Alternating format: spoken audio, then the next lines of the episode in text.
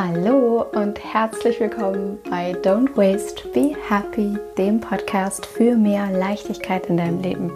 Ich bin Mariana Braune und ich freue mich so unfassbar, dass du hier wieder mit dabei bist zum großen Podcast-Comeback nach meiner langen Sommerpause. Ich habe mir jetzt wirklich ein paar Monate tatsächlich genommen, in denen es äh, nichts gab. Weder den Podcast noch den Newsletter noch ein Online-Programm noch sonstige Inhalte auf meinen Social-Media-Kanälen. Und ich habe so richtig fein digital gedetoxt. Und ich tue das in regelmäßigen Abständen ja deshalb, um tatsächlich vom Außen mich wieder aufs Innen zu konzentrieren, um zurückzufinden zum Wesentlichen und um mich wieder auszurichten. Denn wir wissen alle, dass präsent sein und inspirieren und geben unfassbar wichtig ist. Und ich für meinen Teil liebe das auch tatsächlich in genau diesem Modus zu sein. Aber so viel Arbeit und auch permanenter Stress dürfen natürlich kein Dauerzustand für unseren Körper sein. Deswegen tue ich das in regelmäßigen Abständen, mich etwas rauszunehmen, um auch dich zu inspirieren, ganz bewusst das Gleiche zu tun. Und ich hoffe, du hast trotz der Corona-Situation, in der wir uns alle befinden, deinen Sommer genossen. Ich hoffe, dir geht's gut und ich freue mich einfach so sehr, dass du jetzt hier wieder mit dabei bist, dass es jetzt wieder losgeht. Und zwar ab heute wieder jeden Dienstag. Jede Woche, jeden Dienstag eine neue Folge bei Don't Waste Be Happy und es stehen so unfassbar wunderschöne viele Folgen in der Pipeline und wir starten heute mit einem ganz besonderen, wundervollen Powerfrauen-Gast, den ich äh, bei mir im Podcast bei Don't Waste Be Happy begrüßen durfte. Und zwar mit der wundervollen Dr. Kati Ernst. Und Kati ist neben ihrer Co-Founderin ähm, und weiteren Geschäftsführerin Christine Zeller Gründerin und wie gesagt Geschäftsführerin von Uja. Und Uja hat vor zwei Jahren Periodenunterwäsche auf den deutschen Markt gebracht. Und wir reden in der heutigen Folge genau darüber. Was ist Uja bzw. was ist Periodenunterwäsche? Wie genau funktioniert die? Warum ist die nachhaltig? Was sind die Vorteile? Äh, wie geht das? Was hat Periodenunterwäsche mit dem Thema Feminismus, mit dem Thema Frau sein, sich selbst erleben und erkunden zu tun? Was hat Periodenunterwäsche auch mit dem Thema Female Empowerment zu tun? Und ich kann dir eins versprechen, diese Folge lohnt sich. Also Kati ist eine absolut großartige, wundervolle, sympathische Powerfrau. Das Thema Periodenunterwäsche liegt mir unfassbar am Herzen. Ich bin mittlerweile ein riesen, riesengroßer Fan auch davon und nutze sie selbst auch in Kombination mit der Menstruationstasse. Und ich kann es dir nur ans Herz legen, dir in erster Linie dieses Interview jetzt anzuhören und dann auch tatsächlich natürlich ähm, einmal eine Uja auszuprobieren.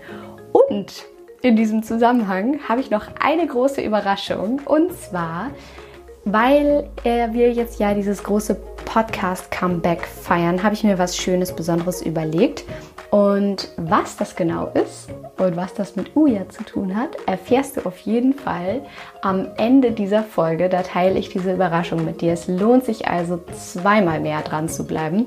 Und ich wünsche dir jetzt einfach erstmal ganz, ganz viel Spaß mit dieser Podcast-Folge, mit dem Interview mit Kati Ernst von Uja.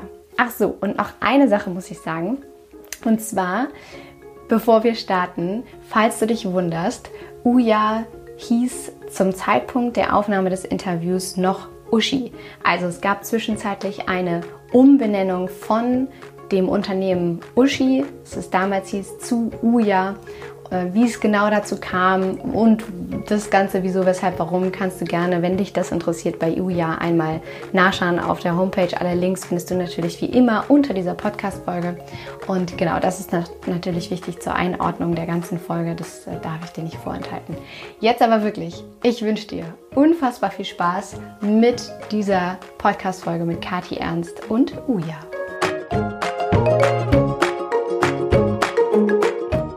Ich freue mich so sehr, heute eine wundervolle, erfolgreiche Frau zu Gast im Podcast zu haben. Und zwar die liebe Kati Ernst, die Gründerin von Uschi, einem Unternehmen für Periodenunterwäsche.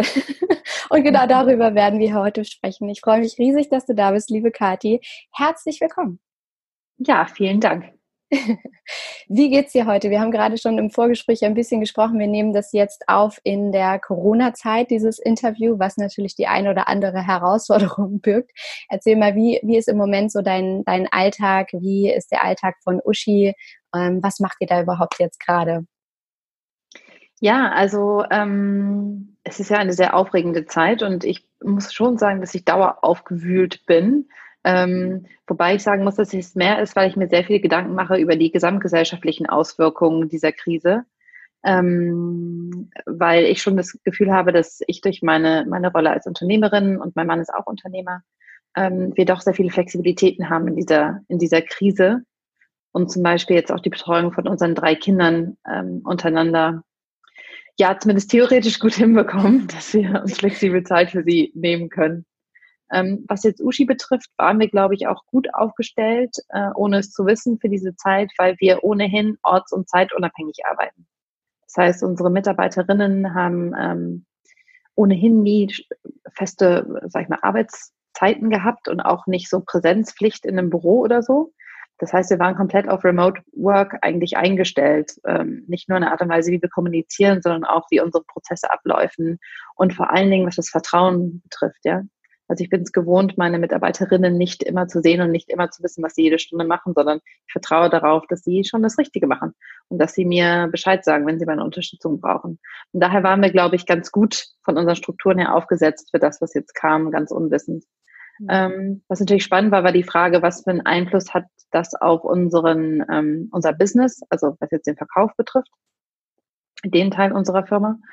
Und ähm, ja, da sind wir ganz froh, dass wir anscheinend ähm, doch sehr gut durch diese Krise kommen. Also Menschen empfinden ähm, unsere Periodenunterwäsche einfach als Bedarfsprodukt. Und das spürt man in diesen Zeiten sehr deutlich, dass sie weiter gekauft werden, weiter benutzt werden. Und äh, die Periode geht ja nicht weg, nur weil Corona ist.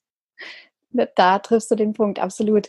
Super, super schön, was du sagst und ich freue mich riesig, dass äh, Uschi auch weiterhin wächst und ähm, wird da gerne genau da einsteigen. Du sagst, das ist ein Bedarfsprodukt, also Periodenunterwäsche mhm. und die Periode geht nicht weg und es ist wunderschön zu sehen, dass ja dieses Thema wächst und ich finde es super spannend, erstmal darüber zu sprechen, was ist diese Periodenunterwäsche überhaupt? Also erzähl mal gerne, was ist Uschi und äh, ich liebe diesen Namen übrigens auch so sehr.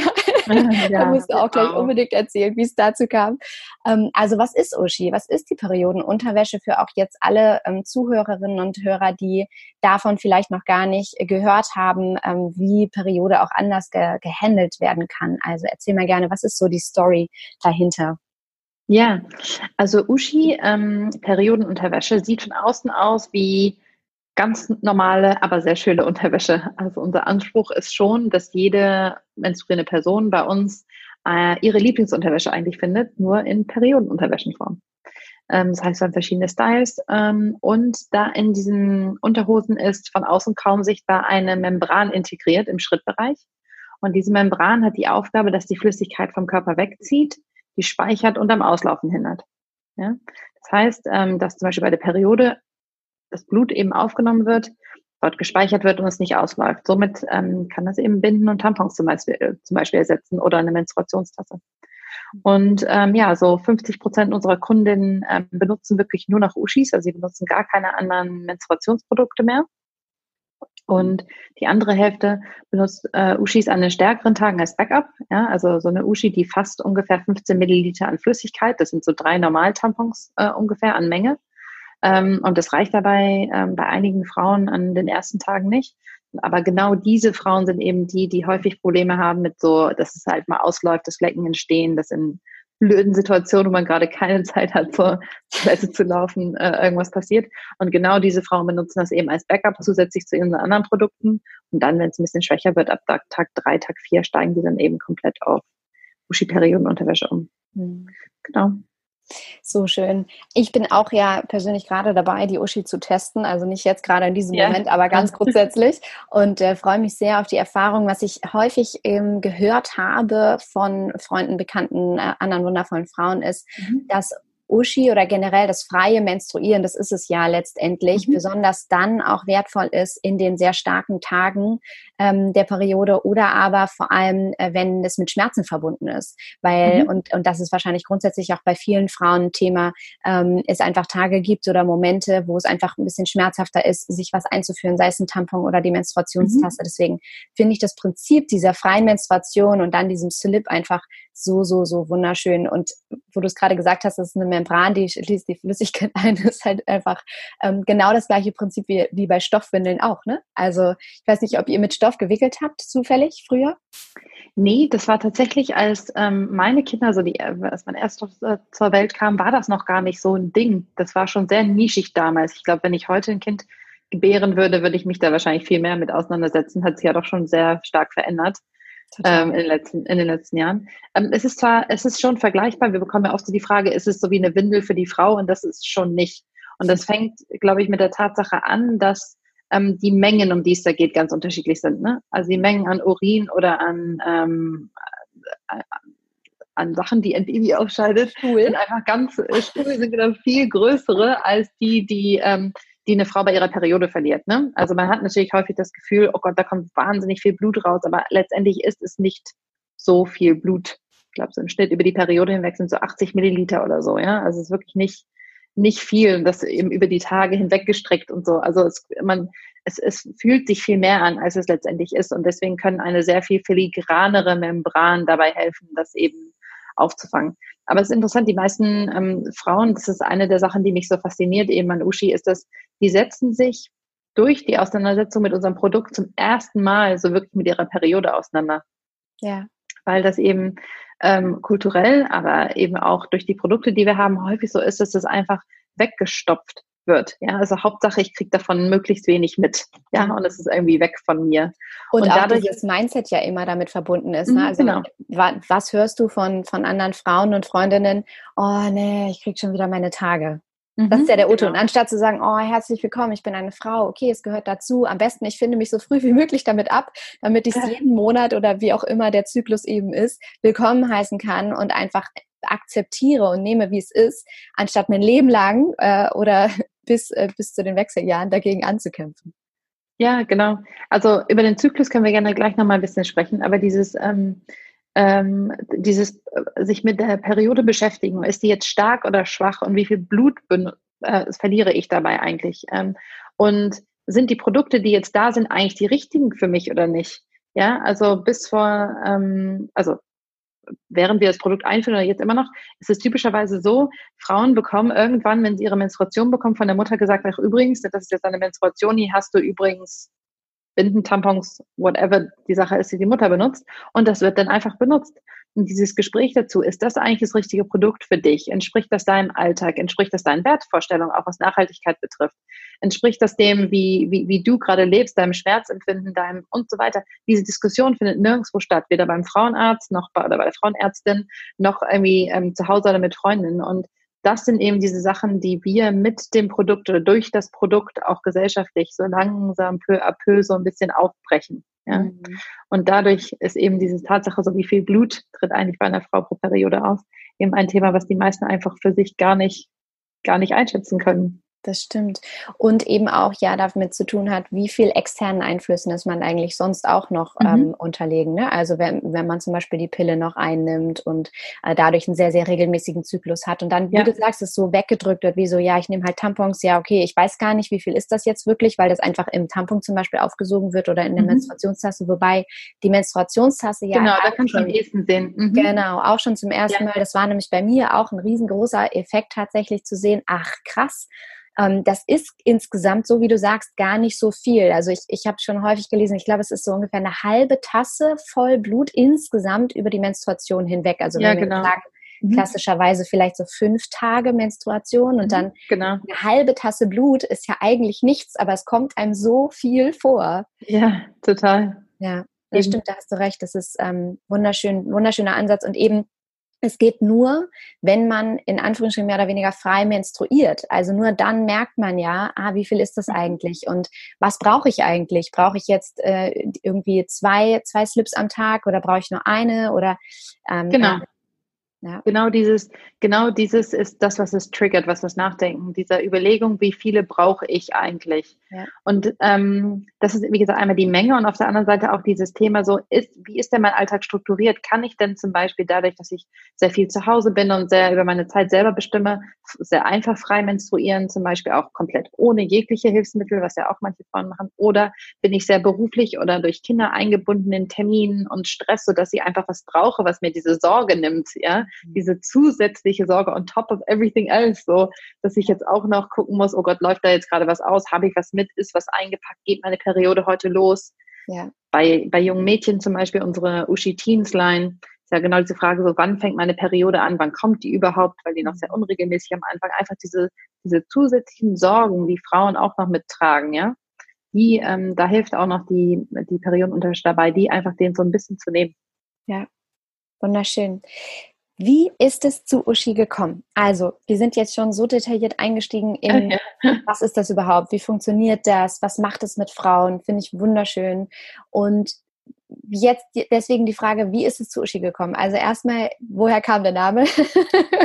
und äh, wie, wie kam es dazu, dass Uschi als äh, Unternehmen für Periodenunterwäsche tatsächlich entstanden ist mit deiner äh, Partnerin und zweiten Geschäftsführerin ja auch Christine Zeller? Mhm. Erzähl mal. Ja. Genau, also äh, das vorweg, weil du mich vorhin als, ähm, als Gründerin ähm, vorgestellt hast. Also ich bin natürlich die Mitgründerin, ja, das ist ganz wichtig ähm, und Mitgeschäftsführerin. Also wir beide teilen uns das alles 50-50. Da ist jetzt keine irgendwie äh, anders als die andere. Ähm, und ich war zwar die, die am Anfang von dem Produkt gehört hat. Also es fing an mit dem Produkt. Ich war mit einer Gruppe von Freundinnen abends unterwegs bei so einem Mädelsdinner und ähm, eine sagte dann quasi so hinter vorgehaltener Hand so, hey, ich habe was total Cooles Neues gefunden. Und sie hatte eben Periodenunterwäsche in den USA entdeckt. Da gibt es dieses Produkt nämlich schon, also diese Produktart gibt es da schon so seit 2014 ungefähr. Und wir sagten alle, hä, wie, wie soll denn das funktionieren? Kann ich mir überhaupt nicht vorstellen. Also genau die Gespräche, die, die jetzt ständig wahrscheinlich über unser Produkt stattfinden, fanden dann diesen Abend statt und sagte, nee, also das ist ja wirklich total interessant und ich war fasziniert. Ja, ich habe wirklich gedacht, okay, nee, das will ich auch ausprobieren. Mm, und bin dann nach Hause und habe dann am nächsten Tag eben geguckt im Internet, so, ach ja, ich will mir auch eine bestellen und stellte eben fest, kann ich nicht, gibt's sie nicht. Ja, aber der Freundin auch so gewesen, die hatte sich das, die war in New York gewesen, hatte sich die da mitgenommen. So. Und so weit, so gut. Nur beim Versuch herauszufinden, wie ich jetzt an so eine Periodenunterwäsche äh, rankomme, habe ich so viele unfassbare ähm, Berichte gelesen von Frauen, die beschrieben haben, wie dieses Produkt ihr Leben verändert hat. und ich hatte mich jetzt vorher gar nicht, ähm, wie glaube ich, die meisten mit der Periode beschäftigt oder mit meiner Periode arg beschäftigt. Ne? Ich war halt da so. Aber ähm, da war ganz viel so, ja, Empowerment einfach, so das Gefühl so, ähm, ich spüre mich dadurch besser, ich fühle mich schön in den Sachen, ich, ähm, ich, ich, ich habe endlich ein, ich fühle mich sicherer ja, ich fühle mich, also es war ganz viel und unfassbar viel Dankbarkeit so für dieses Produkt. Und aus irgendwelchen Gründen, die ich bis heute nicht genau erklären kann, habe ich am nächsten Tag gedacht, ja gut, dann muss ich halt sowas machen und hierher bringen, weil macht ja was Cooles und gibt sie noch nicht. Und deswegen muss ich das machen. Wäre nicht ich, wenn, nee, wie heißt ja. das Spruch? Wer, wer nicht ich, wer dann? Wer, wenn nicht ich. Ja, danke. Wer, wenn nicht ich, genau. Ja, genau. Und wenn ich jetzt, ähm, oder wie, und so weiter. Auf jeden Fall die, ähm, ich habe irgendwie, ich, ich, ich kann es mir wirklich nicht erklären, woher das kam, aber das war eine Zeit, ich war damals in meiner dritten Elternzeit gerade, mein Sohn war so ein paar Monate alt und ähm, ich habe mich schon, was schon war, ich habe mich schon beschäftigt mit dem Thema so, wenn ich jetzt zurückkomme aus dieser Elternzeit, das setzt den Schritt für alles, was danach kommt. Und was ist eigentlich das, wofür ich beruflich stehen will? In meinem Leben. Also klassisches Thema, ne? Für Frauen auch, die mhm. aus Elternzeit ja, kommen, erlebe ich so ja, häufig. Ja, vor allen Dingen so, wenn man eigentlich denkt, es ist die letzte wahrscheinlich. Also ne, mit dem dritten Kind hatten wir eigentlich so gesagt, Kids mit den Kids ist es jetzt gut. Und ähm, da war das schon so alles, was jetzt, was ich jetzt mache, ist der erste Schritt für alles weitere. Also der, der Gedanke hat mich schon beschäftigt. Und ich glaube, daher war vielleicht der Boden da dafür, dass ich dachte, dann mache ich halt meine eigene Firma so daraus. Und mir kam dann relativ schnell der Gedanke, dass ich Christine auf jeden Fall dazu holen muss, ähm, weil wir waren sehr gute Freundinnen, ähm, damals schon jetzt so über zehn Jahre, haben so ungefähr zeitgleich unsere ersten Kinder gekriegt, waren beide schon immer beruflich sehr ambitioniert und haben uns viel ausgetauscht über das ganze Thema so Kinder und Beruf und wie vereinbart man das eigentlich alles. Und ähm, ich wusste daher, dass wir sehr ähnliche Werte haben, was, was den Job betrifft und was äh, Zusammenarbeit betrifft. Und habe immer gedacht, wäre doch cool, mit der was zu machen. Und hinzu kam, dass sie auch noch zu der Zeit bei Salando mehrere Einkaufsabteilungen geleitet hat, unter anderem die der Damenunterwäsche. Sodass ich wusste, die Frau kennt sich auch noch richtig gut mit Unterwäsche aus. Und so jemand brauche ich ja jetzt. So. Wie passend. Und ähm, genau, so, so fing das an so fing das an. Das war jetzt so, ähm, ja, noch, noch nicht zwei Jahre her, ja, wo wir dann wirklich anfangen, anfingen. So, so. spannend, so spannend. Ich habe zwei Fragen dazu. Das erste, ja, wie kamt ihr auf den Namen Uschi? Ah ja, der Name. Ja, der Name kam ja dann danach natürlich, ne? Also zuerst kam ja so, das, das kam dann erst, dass wir wussten, okay, das versuchen wir jetzt mal zu machen. Ähm, Uschi entstand eigentlich vom Wort Mushi. Ah. Ich dachte also, von, von Uschi, dem Namen irgendwie. Nee, das ist natürlich noch eine zusätzliche interessante sozusagen Konnotation. Es gibt heute ganz viele Konnotationen, die Leute mit dem Namen haben. Aber es kam ursprünglich von Mushi. Und dann haben wir aber wirklich, und das fanden wir schon total cool, und dann haben wir gedacht, oh, boah, ne, so ein, so ein Tabuthema und dann auch noch ein Name, der vielleicht so ein bisschen aneckt ich habe wirklich so gedacht, oh Gott, die Gala wird das doch niemals drucken. Die würden doch dann denken, oh nee, das ist mir, das ist irgendwie nicht, nicht fein genug so. Und dann hatten wir uns aber irgendwie in diese, in das Wort schon so ein bisschen verliebt, in diese zwei O's und die Weiblichkeit, die da drin war und der Klang und irgendwie auch die Klarheit und so. Und da haben wir irgendwann gedacht, so, Herr, wenn wir das M weglassen, dann Uschi ist doch auch schön. Und so kam das ähm, zu dem Namen ursprünglich. Und äh, heute sind da ganz viele verschiedene Sachen wie die Uschi und ne, alles Mögliche. Genau, genau. Die, die Leute unterschiedlichst damit assoziieren. Super schön, so witzig. Also genau, es ist auch so, so ein einprägsamer Name einfach. Ne? Insofern, ich glaube, da habt, mhm. ihr, habt ihr alles richtig gemacht.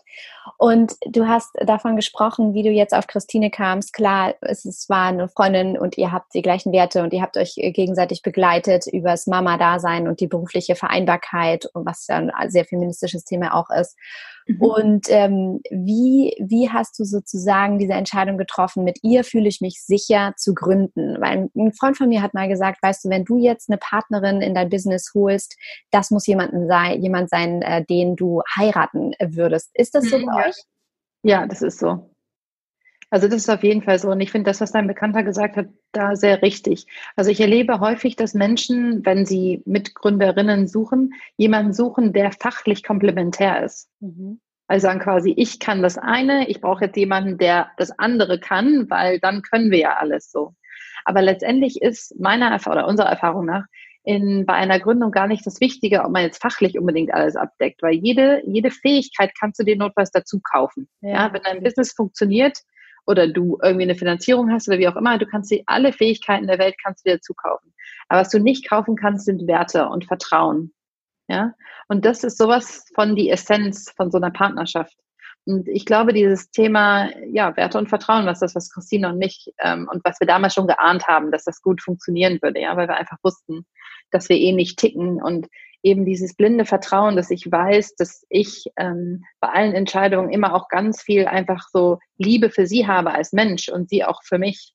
Und dass wir daher eine immer respektvoll und immer mit dem Wissen, dass der andere nicht auf Ego handelt oder so, sondern wir wissen immer, dass alles, was wir tun und alles, was gesagt wird, ähm, ja, aus einem Ort der Liebe herauskommt. Ja? Und wir uns auch daher auch von vornherein immer auch wussten, wie wir einander Feedback geben können und wie das einzuschätzen ist, weil wir einfach wussten, dass wir einander schon so nahe stehen. Mhm. Und ähm, ja, ich glaube, das ist total wichtig, wenn man jemanden sucht, mit dem man sowas macht.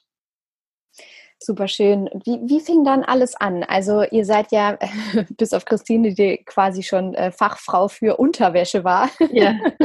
aber ja in keinster Weise äh, sowas irgendwie schon mal selbst hergestellt hätte. Mhm. Wie seid ihr dann an das Thema herangegangen? Also ich stelle mir jetzt vor, zwei Frauen, die die Vision davon haben, die Periode zu äh, äh, zu, um, umzustrukturieren. Und aber letztendlich, außer in Anführungsstrichen dieser Vision und dieser Idee davon, hey, das soll, soll schöne Unterwäsche sein, ich möchte mich mit Periode auseinandersetzen können, ich will frei menstruieren können, keinerlei Ahnung von dem wissenschaftlichen Aufbau einer solchen Unterwäsche äh, haben. Wie, wie seid ihr das dann angegangen und wie ist dann Uschi tatsächlich entstanden? Also ich glaube, was ähm, in, in so einem Vorschritt vielleicht noch ganz wichtig war, ist, dass wir Tag eins, dass wir jetzt, als ich den Business Case geschrieben hatte, Christine gesagt hatte, okay, das, das machen wir. Also wir sind ja beide schon sehr analytisch business getriebene Menschen. Wir hatten ja auch viel zu verlieren, ehrlicherweise, bei unseren bisherigen Jobs, die jetzt so über Bord zu werfen. Ähm, daher musste da irgendwie schon ein Zahlenkonstrukt sein, wo wir sagen, okay, da, da haben wir das Gefühl, da, da kann man eine Firma irgendwie draus bauen. Ähm, als das klar war und wir den ersten Tag uns zusammengesetzt haben, um daran zu arbeiten, bitte, sorry, du bist gerade hier wegen meines Kalenders weggeflogen. Ähm, da haben wir wirklich die Hälfte des Tages haben uns damit beschäftigt, okay, wie, wie baut man denn vielleicht sowas? Und die andere Hälfte des Tages haben wir uns mit der Marke beschäftigt. Und so war es eigentlich immer. Es ist nicht so, ob wir das Produkt zu Ende entwickelt haben und dann überlegt haben, okay, wie heißt das jetzt eigentlich, wie fühlt sich das an, was soll das eigentlich tun, sondern dieser Gedanke, weil am Herzen des Ganzen steht ja Female Empowerment und der ganze Gedanke so, wie können wir denn ein Produkt äh, und eine Brand entstehen lassen, die das Hand in Hand so tragen, was es tun soll. Ja, das war immer gleichwertig wichtig. Das war jetzt nie das eine oder das andere wichtiger. Und so ist auch, also Christine verantwortet das Produkt, ich verantworte die Marke und das ist so, beide sind nicht eins ist wichtiger als das andere, sondern beides wächst zusammen sozusagen. Und bei dem Produktteil war es tatsächlich so, dass wir damit angefangen haben, selber einfach so grob Ideen zu sammeln, Recherche zu betreiben, und dann das Glück hatten, dass wir beide eben schon auf so 10, 15 Jahre relevanter Berufserfahrung zurückgreifen konnten. Ja? Wir waren halt nicht Anfang 20 und hatten keinen Kontakt zu Menschen, die sowas vielleicht schon mal gemacht haben. Christine hat Textilwirtschaft studiert und wir haben sehr viel mit uns, mit ihren ehemaligen Professorinnen eben ausgetauscht.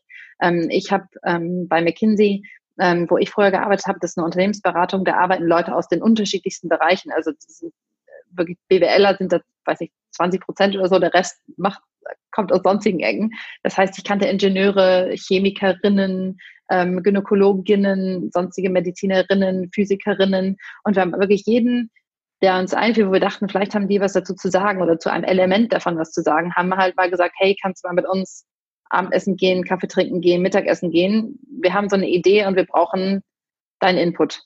So. Und haben da einfach, einfach wahnsinnig viele Gefallen eingefordert. Ne? Am Anfang war super viel einfach so unser Netzwerk, was uns getragen hat.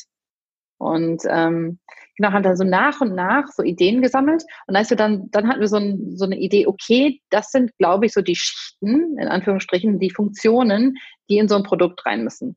Und dann ging es ja darum, okay, was für Stoffe können das denn? Ja, also welcher Stoff zum Beispiel ist auslaufsicher? Oder wie müssen Stoffe zusammenarbeiten, damit sie auslaufsicher sind? Ja, das war so eine Herausforderung. Oder Trockenheit.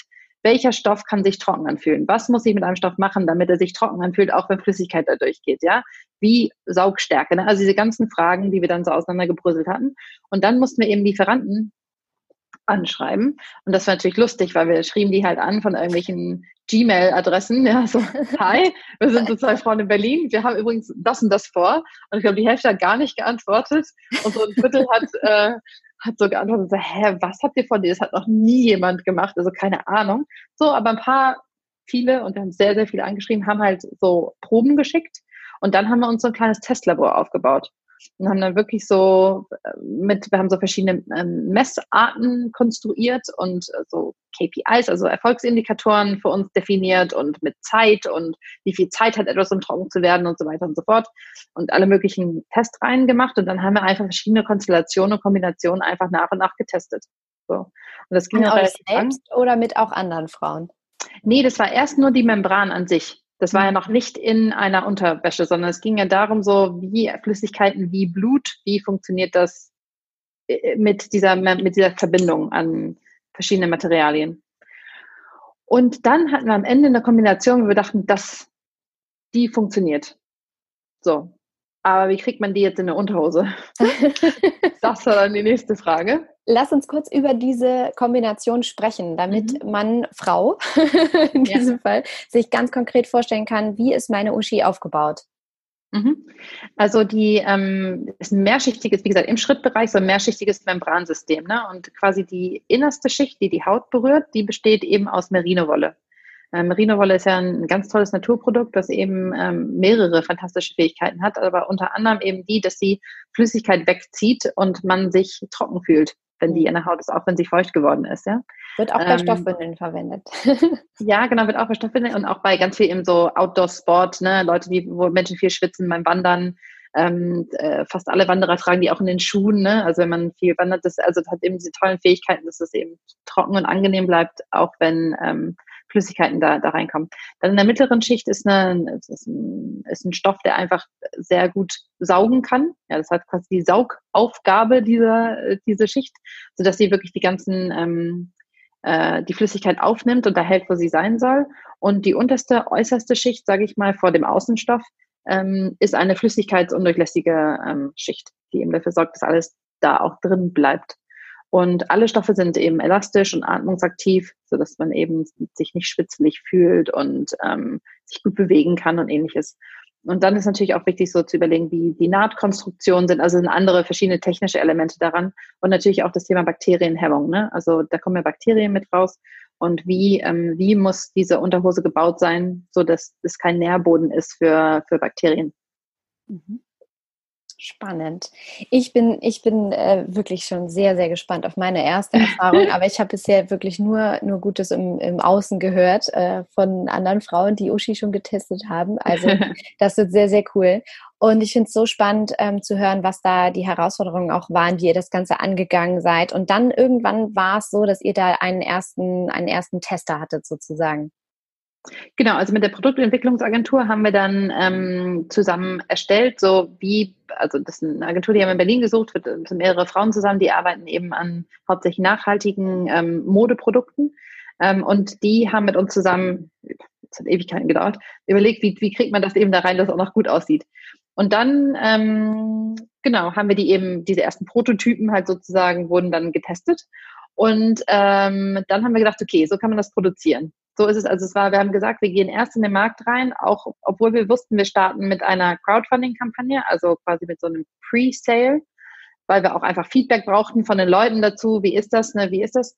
Ähm, wollten wir, dass unser, unsere Prämisse war, das Produkt muss funktionieren. Ja, es kann natürlich verbesserungswürdig sein, aber es muss funktionieren. Da hat das schon alles relativ lang gedauert. Aber als wir dann soweit waren, dass wir wussten, jetzt können wir in Produktion gehen von der ersten Serie sozusagen, ähm, genau, da haben wir eben diese Kickstarter-Kampagne gelauncht, also so eine Crowdfunding-Kampagne und haben uns eben Unterstützung gesucht, weil wir hatten damals und haben bis heute eben keine externe Investitionen.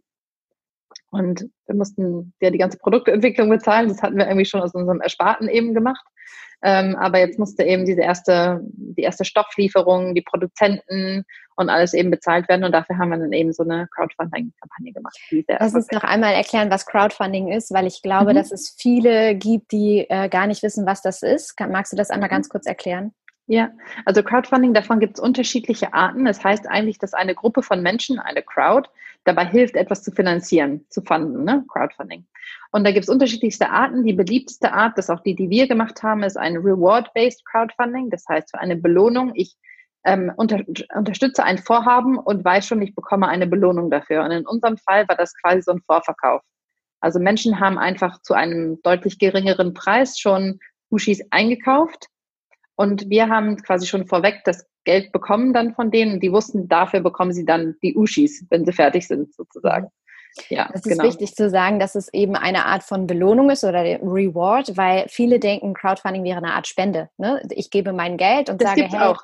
Gibt es auch, genau. Es aber es sind halt so unterschiedliche, ne? Es gibt halt so, genau, dann eben das, die Spendenart, dann gibt es auch die, die Art, wo du Anteile an der Firma kaufst. Ja, also das gibt's auch. Also es gibt sehr viele verschiedene Arten. Daher muss man, aber ich glaube, die beliebtesten mittlerweile in äh, weltweit sind diese Reward-based, wo du eben einfach schon mal Geld gibst für etwas, für ein Produkt, eine Dienstleistung, etwas, was du dann in Zukunft irgendwann dann ähm, bekommen wirst. Ja. Bei uns war es so, wir haben von September bis Oktober eben diese Kampagne gemacht und die Produkte wurden dann Ende Dezember eben ausgeliefert. Also es war einfach ein sehr verlängerter Vorverkauf sozusagen. Mhm. Und wichtig auch dazu zu sagen ist, dass die Menschen, die eben dieses Produkt unterstützen, ihr Geld nicht verlieren, falls das Minimumziel, das Funding-Ziel nicht erreicht wird. Das heißt, danach sollte das nicht erreicht werden, wird alles wieder ausgeschüttet, die Menschen bekommen das Geld zurück. Das ist auch von Plattform zu Plattform unterschiedlich, ah, aber okay. die, die wir benutzt haben, ja, man kann auch bei manchen zum Beispiel sein Ziel noch ändern und dann verringern und dann klappt es doch und so. Also bei Kickstarter, das ist ja das, was wir gemacht haben, da setzt man eben einmal ein Ziel Mhm. Das war bei uns 10.000 Euro. Und das muss man dann erreichen, weil sonst sozusagen das ganze Projekt nicht zustande kommt. Ja.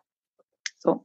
Und das hatten wir dann aus irgendwelchen Gründen nach sieben Stunden schon erreicht, wo wir dachten, wir brauchen einen Monat dafür. Aber das war, bis dahin hatte sich so viel Buzz so um dieses Thema entwickelt und wir hatten halt so viel, einfach waren einfach durch Berlin gelaufen, ganzen Sommer lang, hatten allen Leuten erzählen, was wir vorhaben, was die Vision ist und wie das eben Leben verändern wird, dass da so ein, so eine, ja, so eine Magie in der Luft lag zu dem Thema, dass wirklich an dem Tag, wo wir dann auf losgedrückt haben und abends vorher noch dachten, oh Gott, schaffen wir das in einem Monat, hatten wir, glaube ich, im ersten Abend schon, ich glaube, 15.000 oder 17.000 Euro.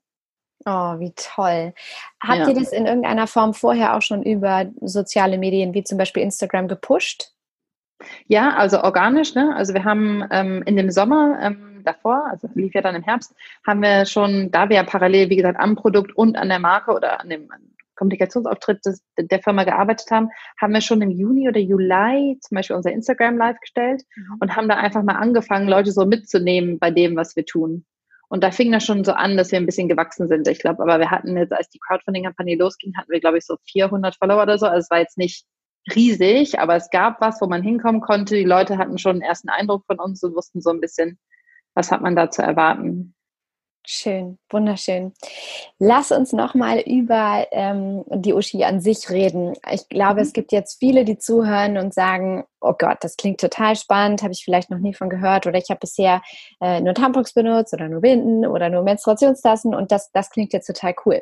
Und ähm, ich möchte jetzt in Periodenunterwäsche. ja.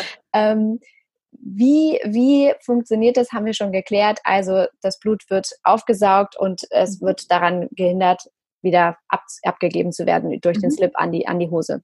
Habe ich mhm. verstanden. Jetzt die Frage, okay, wie viele brauche ich? Ähm, wie pflege ich die? Wie wasche ich die? Ähm, wann kann ich sie wiederverwenden? Wie lang kann ich sie wiederverwenden? Warum ist eine Uschi nachhaltig? Das sind so diese, diese Fragen. Lass die uns ja. mal nach und nach abklappern vielleicht. Die erste Frage, ähm, wie viele brauche ich? Das hängt ganz davon ab, wie du sie einsetzen möchtest. Also wenn du komplett darauf umsteigen möchtest und gar keine anderen Menstruationsprodukte mehr benutzen möchtest, brauchst du wahrscheinlich so fünf, sechs Stück. Mhm. Ja, da ist das wahrscheinlich so ein Basisstock. Und zwar mit der Idee, die meisten Frauen es, äh, tragen tagsüber eine Uschi und dann wechseln sie zur Nacht in eine zweite. Wenn sie gerade so stark bluten, dass sie mehr brauchen, ist es schon meistens so, dass sie Tasse plus Ushi oder sowas benutzen und trotzdem zur Nacht eine wechseln. Es gibt ein paar Frauen, die ja die stark bluten, aber gar nichts anderes mehr tragen wollen. Die wechseln dann wirklich untertägig mehrfach die Unterwäsche. Mhm. Aber das ist, würde ich sagen, die Minderheit. Ja, die meisten tragen eben bis zum Abend eine und wechseln dann zur Nacht die zweite. Das macht man dann zum Beispiel zwei Tage lang, hat man vier Uschis benutzt. Und während man die dann wäscht in der Waschmaschine, hat man dann eben noch zwei Stück zum Tragen, während die gewaschen werden und trocknen. Und dann an Tag vier sozusagen trägt man dann wieder die, die man schon gewaschen hat vom ersten oder zweiten Tag. Mhm. Ich hoffe, das war einigermaßen verständlich äh, erklärt. Auf jeden Fall, sehr gut. Ich habe es verstanden. Ähm, Vielen Dank. Man, man, kann sich das ungefähr so vorstellen, man trägt die und dann zieht man die aus und dann wäscht man die erstmal kalt aus. Das kennen die meisten Leute, die schon mal Blutflecken irgendwo hatten, dass man eben Blut typischerweise erstmal kalt auswaschen sollte damit die Proteine da eben runtergebrochen werden. Und das macht man eben auch mit Ushi so. Man wäscht die also kalt aus ähm, und dann sollte man die einfach irgendwo aufhängen, zum Beispiel, wo man seine nassen Handtücher aufhängt oder wo man sonst Sachen aufhängt in der Wohnung, eben aufbewahren und kann sie dann mit der ganz normalen dunklen Haushaltswäsche waschen. Ja, man muss jetzt keinen separaten Waschgang oder sowas anschmeißen äh, bei 40 Grad. Mhm. Und dann trockne ich die wie? Auf besondere Art und Weise? Oder? Also nicht, nicht in den Trockner rein, weil die Wolle würde ja schon mal drunter leiden. Ich glaube, wenn man sich ein bisschen an der Wolle immer orientiert, auch was jetzt die, die Waschmittel betrifft, also jetzt nicht mit Bleiche benutzen und so, also alles, wo man weiß, das tut meiner Wolle normalerweise nicht gut, ähm, dass man das ähm, so ein bisschen beachtet und dann lufttrocknet man die und dann zieht man die wieder an. Mhm. Und das kann man zwei Jahre lang machen mit den Produkten. Wir würden es nicht länger machen, weil wie gesagt, da ist ja eine bakterienhemmende Beschichtung drin, innen drin. Mhm. Und die lässt eben mit jeder Wäsche ein bisschen nach. Mhm. Ja? Und danach kann man sie natürlich trotzdem weiter als Unterwäsche tragen, weil die sind auch gemütlich und man sieht von außen nicht, aber wir würden nicht mehr empfehlen, dass man eben da reinblutet nach der mhm. Zeit. Mhm. Weil es einfach nicht mehr gewährleistet ist, dass die Bakterien dann im Zaum gehalten werden. Was ist im Vergleich zu zum Beispiel der Menstruationstasse jetzt ein riesengroßer Vorteil an äh, der Periodenunterwäsche, an der, an der Uschi jetzt speziell, weil ähm, jetzt, was das Thema Nachhaltigkeit angeht, ne, man sich mhm. natürlich jetzt fragt, okay, so eine Menstruationstasse, wenn ich die gut pflege, sprich vorher und nachher einmal auskoche, bevor ich sie verwende. Ähm, und da habe ich übrigens für alle, die jetzt auch zuhören, ähm, eine, eine Podcast-Folge auch schon zu gemacht. Das heißt, wenn du da Interesse hast, hör da auf jeden Fall rein. ähm, aber wenn ich so eine Menstruationstasse äh, benutze, dann äh, kann die ja bis bis zu zehn Jahre halten. Jetzt sagst du, mhm. so eine Periodenunterwäsche ähm, zum Menstruieren vielleicht so zwei Jahre und danach kann ich sie aber noch weiterhin ähm, mhm. verwenden als normale Unterwäsche. Was, was ist so der, der Vorteil, vielleicht auch Nachteil von Periodenunterwäsche zur Menstruationstasse? Also ich glaube, grundsätzlich vorweg würde ich gerne sagen, wir, wir sehen es gar nicht so, dass es Periodenunterwäsche besser wäre jetzt als irgendwelche anderen mhm. Periodenprodukte, ja? sondern mhm. grundsätzlich ist der Ansatz, es müsste eigentlich eine viel größere Auswahl geben an Periodenprodukten, der irgendwie ein bisschen dabei hilft, die, die Vielfalt an, ich kriege hier Melone von meiner Tochter gerecht. Oh. Thank you, Sweetie. Ähm, also es müsste eine viel größere Auswahl einfach an Produkten geben, weil dieses Thema betrifft die Hälfte der Weltbevölkerung mehrere Tage pro Monat. Es kann nicht sein, dass irgendwie nur zwei Produkte alles ab, abdecken, ja. Also es geht jetzt gar nicht darum zu sagen, irgendwas anderes ist schlecht oder nicht gut oder so, sondern es geht einfach um eine weitere Ergänzung der Brandbreite. Und zum Glück wissen wir mittlerweile, dass wirklich sehr, sehr viele Frauen einen großen Vorteil in Menstruationsunterwäsche sehen. Ich glaube, die drei, drei Hauptgründe sind eben, das Thema ist viel komfortabler. Also es ist einfach dadurch, dass es nicht invasiv ist zum Beispiel und einfach so, ziehst es an, das, das war's. Das empfinden sehr viele als, ähm, als Vorteil aus zum Teil kulturellen Gründen, zum Teil körperliche Gründe, zum Teil einfach Präferenz. Ähm, es ist äh, eben diese Auslaufsicherheit, dass man eben weiß, da geht nichts daneben. Also gerade bei der Tasse hören wir häufig, dass Menschen Probleme haben, die richtig passende zu finden und dann geht dann trotzdem mal was daneben und das hat man eben bei, bei der Uschi nicht. Und eben dieses Thema Nachhaltigkeit. Bei Nachhaltigkeit im Vergleich zu den Einwegprodukten ist, glaube ich, relativ logisch. Da brauchen wir ja gar nicht so, das, das versteht, glaube ich, jeder sehr schnell, warum da ein Unterschied ist. Bei den Tassen ist es so, Einhorn hat so eine erste Studie gemacht, ähm, aus Berlin, die Firma. Die kam zu dem Ergebnis, dass die, dass Periodenunterwäsche tatsächlich noch nachhaltiger sind als Menstruationstassen. Hm, ich glaube, der Hauptgrund bei denen war die Tatsache, dass, ähm, also in ihrer Kalkulation, dass man schon ja bei dem Bau einer Menstruationstasse relativ viel Silikon braucht so, und bei einer Menstruationsunterhose ist wirklich nur ein Müh, so ein ganz kleines Müh bei der Auslaufsicherin, die so, ne, so, so eine PU-Membran ist. Und dass das im Vergleich einfach sich aufwegt. Aber ich weiß jetzt gar nicht, ob die eine oder andere jetzt unbedingt, was jetzt Nachhaltigkeit betrifft, jetzt so riesig besser oder schlechter wäre. Ich glaube, bei der, bei dem, bei der Periodenunterwäsche würde ich einfach sagen, man trägt sowieso eine Unterhose. Mhm. Ja, also das Delta sozusagen an Sachen, die man braucht. Man hat sowieso eine Unterhose. Man kauft dann im Endeffekt die eine nächste Unterhose weniger, weil man die jetzt hat. Und ähm, das einzige mehr ist, dass die halt ein paar mehr Schichten hat.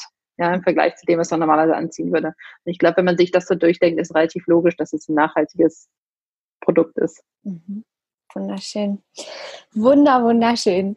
Lass uns nochmal darüber sprechen, wie es mit Uschi weitergeht. Was ist die, ja. die große Vision von, von Uschi? Ja, also ich muss sagen, wir sind heute schon viel weiter, als wir je dachten. Ne? Also sind ja jetzt knapp, wie gesagt, im Dezember 2018 wurden die ersten verschickt, Ende Dezember und wir befinden uns jetzt mitten in der Corona-Krise im April 2020. Also sind noch keine eineinhalb Jahre im Versand und wir haben schon über 100.000 Produkte verkauft. Mhm. Also es sind einfach wahnsinnig, es sind zehntausende Frauen, die diese Produkte verwenden und das ist ja schon, das ist schon viel größer, als wir das so uns erträumen konnten, so, ne? Ähm, und wir haben jetzt die erste Sache gemacht, ist, dass wir jetzt seit ein paar Wochen eine zweite Produktkategorie aufgemacht haben und wir bieten jetzt auch Still-BHs an. Also wir haben quasi den Gedanke, dass dieses Membransystem das Flüssigkeiten aufnehmen, speichern und am Auslaufen hin, lässt sich auch wunderbar eben auf die ähm, auf Still-BHs übertragen.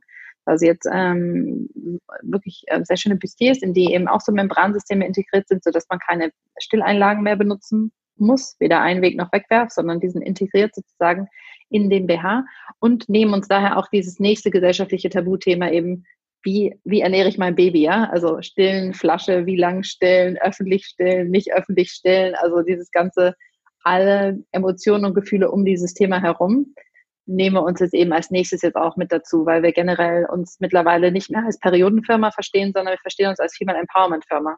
Mhm. Also wir haben einfach, wir wollen innovative Produkte kreieren, die das Leben von Frauen verändert. Das ist das, was wir machen wollen. Warum ist euch das so wichtig? Weil das krass vernachlässigt wurde.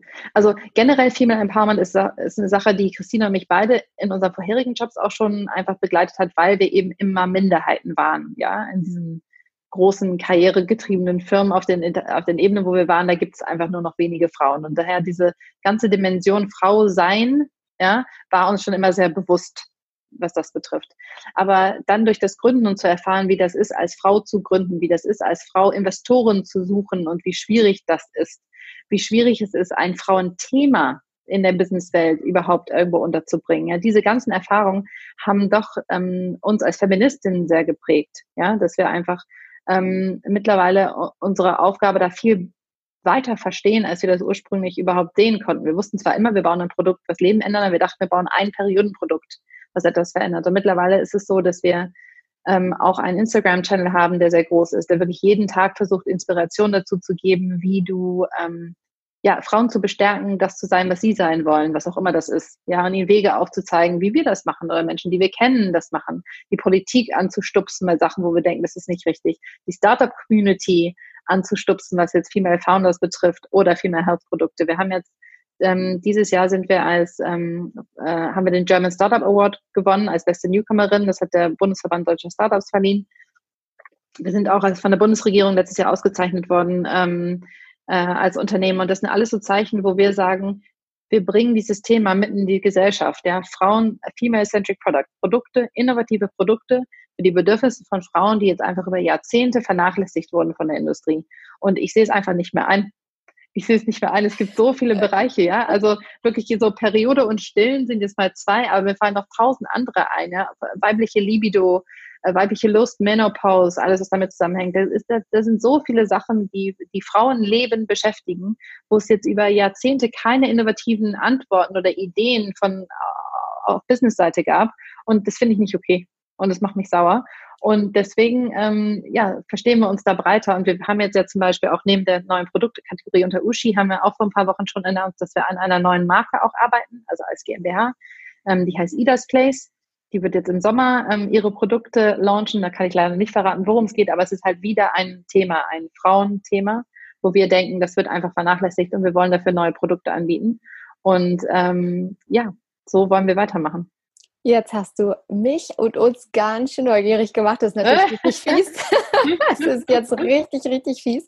Also, äh, wir müssen jetzt alle auf jeden Fall ganz ähm, aufmerksam sein und euch folgen, um, um die News nicht ja. zu verpassen. Mega spannend. Und das beste, das beste Zeichen, dass man mit dem, was man tut, richtig ist, ist immer, äh, wenn, wenn einen irgendwas böse macht. Ne? Wenn, wenn man sich so richtig aufregen kann und sagt, so, das kann nicht sein, da muss ich was bewegen, das stört mich einfach wahnsinnig. Warum gibt es so wenig Menschen, die XY tun oder machen oder nutzen? Deswegen, ja, ja ich glaube, ihr seid da auf einem sehr, sehr, sehr, sehr guten Weg. Und ich bin total begeistert von all eurem äh, Schaffensprozess und den Produkten. Ach, Dankeschön. Bin sehr gespannt, was da noch kommt. in jeglicher Hinsicht. Und ähm, gibt es jetzt noch etwas, was dir am Herzen liegt, was du gerne sagen möchtest, ähm, als, als Message an alle, die jetzt zuhören, vielleicht auch, oder ja, insbesondere an Frauen, die jetzt zuhören, vielleicht an, an potenzielle Gründerinnen, an Nutzerinnen, an was auch immer? Ach, ich glaube generell, ja, schwierig, so jetzt ein, eine Sache rauszupicken, aber generell dieses, so du darfst den Anspruch haben, dass es dir gut geht. Und du darfst den Anspruch haben, dass, dass dir Produkte, dass es Produkte geben muss für deine Bedürfnisse und such die. Und wenn es sie nicht gibt, dann erfind sie. Oder such jemanden, der es für dich erfindet. Und trau dich Ansprüche zu stellen. Und du hast das Recht darauf, dich auch während deiner Tage wohlzufühlen und Produkte zu finden, die zu dir da passen. Und ähm, ja, nimm dir das raus, beschäftige dich mit dich und umgib dich von Leuten, die dich dabei begleiten. Und ähm, wenn das virtuell sein soll, können wir dich gerne begleiten. und da können Sie gerne bei uns auf Instagram vorbeischauen. Christine und ich sind da jeden Tag unterwegs und ähm, versuchen Anregungen, Inspirationen, Denkansätze zu geben. Und ja, schau gerne vorbei. Wunderschön. Ich verlinke das natürlich alles unter dieser Podcast-Folge, damit jeder den Weg zu euch findet. Insofern ein wunder, wunder, wunderschönes Schlusswort. Ich danke dir von Herzen für all deinen großartigen Input, ähm, für den Weg, den du und ihr gegangen seid, für all das, was da noch kommen wird. Es war ganz wundervoll, da hinter die Kulissen blicken zu können. Insofern vielen Dank, dass du uns mitgenommen hast. Vielen Dank für das wunderschöne ja. Gespräch. Danke für deine Zeit und die schönen Fragen. Vielen Dank.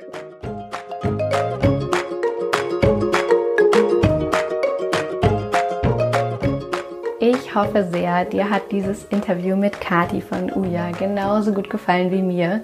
Ich habe unfassbar viel aus diesem Gespräch mitnehmen können. Ich fand es unglaublich schön, mit Kati über das Thema Periodenunterwäsche zu sprechen, aber vor allem auch über die Themen und Emotionen, die darüber hinausgehen, nämlich das Thema Female Empowerment, Feminismus. Was macht das Thema Periode überhaupt mit uns? Was ähm, hat Periodenunterwäsche vielleicht auch tatsächlich für einen gesellschaftlichen Einfluss auf Frauen und den Umgang mit ihrer Periode?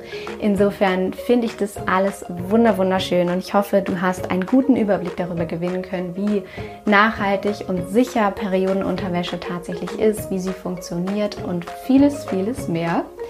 Und vielleicht bist du ja auch ein bisschen neugierig geworden, einmal eine Uja auszuprobieren, wenn du es nicht sowieso schon tust. Und wenn du neugierig geworden bist, dann habe ich dir ja versprochen, gibt es am Ende dieser Folge noch eine kleine feine Überraschung. Und zwar habe ich mir überlegt, zum großen Podcast-Comeback nach dieser langen Sommerpause soll es was Feines geben. Und du kannst heute eine Uja gewinnen, beziehungsweise einen Gutschein für eine Uja gewinnen. Und alles, was du dafür machen musst, das ist ganz, ganz einfach, ist, dass du einmal zu Instagram rüber hüpfst und da in dem aktuellen Post zu dieser Folge eine Freundin in den Kommentaren verlinkst die sich über eine Uja freuen würde. Und du und deine Freundin müssen sowohl mir als auch Uja folgen. Und mit etwas Glück kannst du dann eine wundervolle Uja deiner Wahl gewinnen. Also du kannst dir dann natürlich mit dem Gutschein deinen Style, deine Größe aussuchen und äh, da einfach dich fleißig ausprobieren. Ich finde es eine mega coole Aktion. Ich danke auch Uja, dass sie sofort von der Idee genauso begeistert waren wie ich. Denn dieses Thema gehört einfach raus zu uns Frauen raus in die Welt und ich hoffe, dass es da draußen einfach ganz, ganz, ganz viele jetzt von euch gibt, die das gerne ausprobieren möchten. Also, wie gesagt, einmal zu Instagram. Du findest mich unter mariana.braune. Da in den aktuellen Post gehen zu der heutigen Podcast-Folge und dann in den Kommentaren eine Freundin verlinken, die sich bestimmt über eine Uja freuen würde. Und dann müsst nur noch du und deine Freundin mir dort folgen. Und mit etwas Glück bist du dann die großartige Gewinnerin einer Uja.